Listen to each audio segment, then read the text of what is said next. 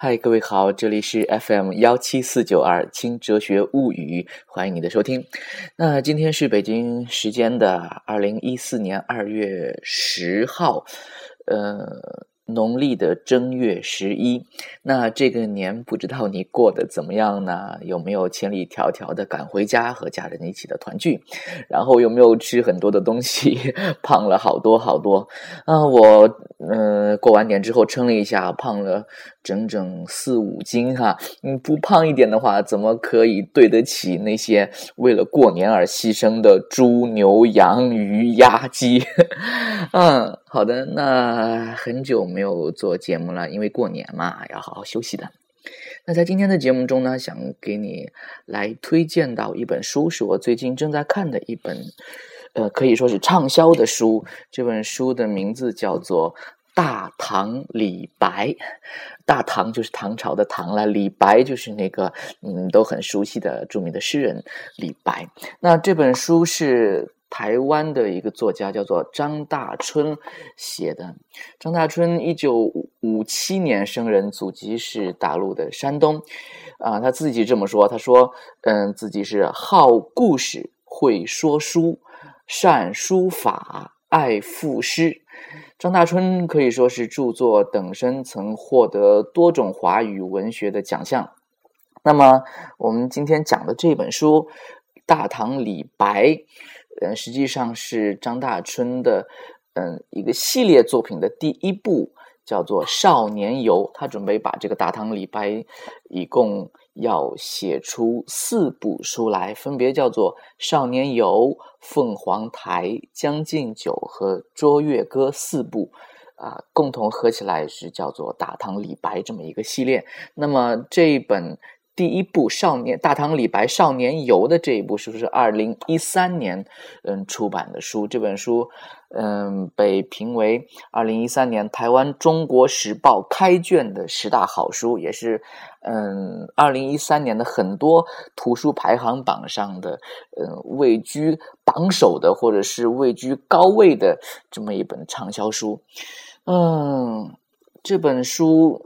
是，当然是讲李白的，你可以把它当做是李白的传记来读，但是实际上它远远不是李白的传记那么简单，啊，他试图通过对李白生平的回溯，或者说，呃，通过一些野史、拜官野史去，呃，想象出一个李白的。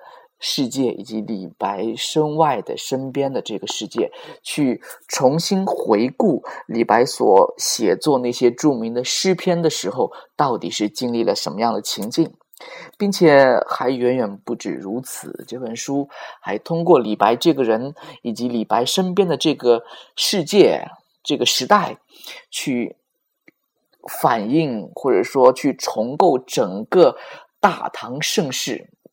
整个的大唐到底是一个什么样的状况？通过这本书，你也许可以有更多的一个体会。啊，武陵少年金世东，银鞍白马度春风。落花踏尽游何处？笑入胡姬酒肆中。大唐是一个文治武功的极盛之时，一个以无比的自信和激昂风采拥抱世界的。这么一个时代，原本最自由的、最浪漫的诗歌，却被赋予了格律的法度，成为改变命运的手段。这就是李白所生活的大唐那个时代的一个现状。那么，李白被称为叫做“天上谪仙人”，作诗豪迈奇绝，潇洒不羁，就连诗圣杜甫都不禁的赞叹说：“白也诗无敌。”然而，当现实的人生展开之际，那些诗句中的仙境，便随着时代的种种前提限制，一点一滴的凋零了。胸怀深管晏之谈，谋帝王之术的远大抱负，李白却为什么无缘科考，浪迹天涯，错失光辉的仕途？千载以下，他的诗篇可以说是众口传唱。可是，他作为生命的真实的自我，为什么却遭人遗忘？想想看，是不是这样？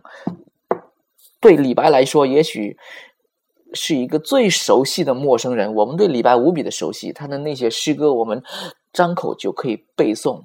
我们从小从蒙学启蒙的时候就开始背诵李白的诗篇，李白的那些诗篇已经深深的根植到中华文化的土壤之中，成为我们中华文化的不可或缺的最为重要的一个部分。可是，这个诗歌的作者，这位李白，你又了解多少呢？这个诗隐隐藏在诗歌背后的那个作为生命的真实的那个李白。又是什么样的？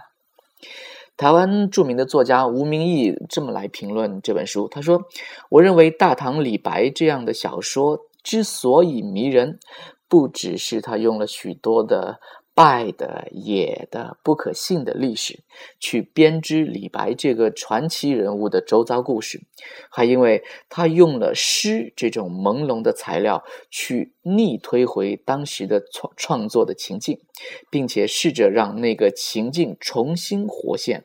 这毋宁对小说家来说是极大的挑战和满足。因此，这部书可以说是一部考据，一部诗论。一部纪录片，当然，它还是一部新形式的、极度考验读者的一个小说。那香港的作家诗人廖伟棠评论这本书说：“大道如青天，我独不得出；盛世张皇策印出的却是诗人的出处两难。仰天大笑，终成连蒿。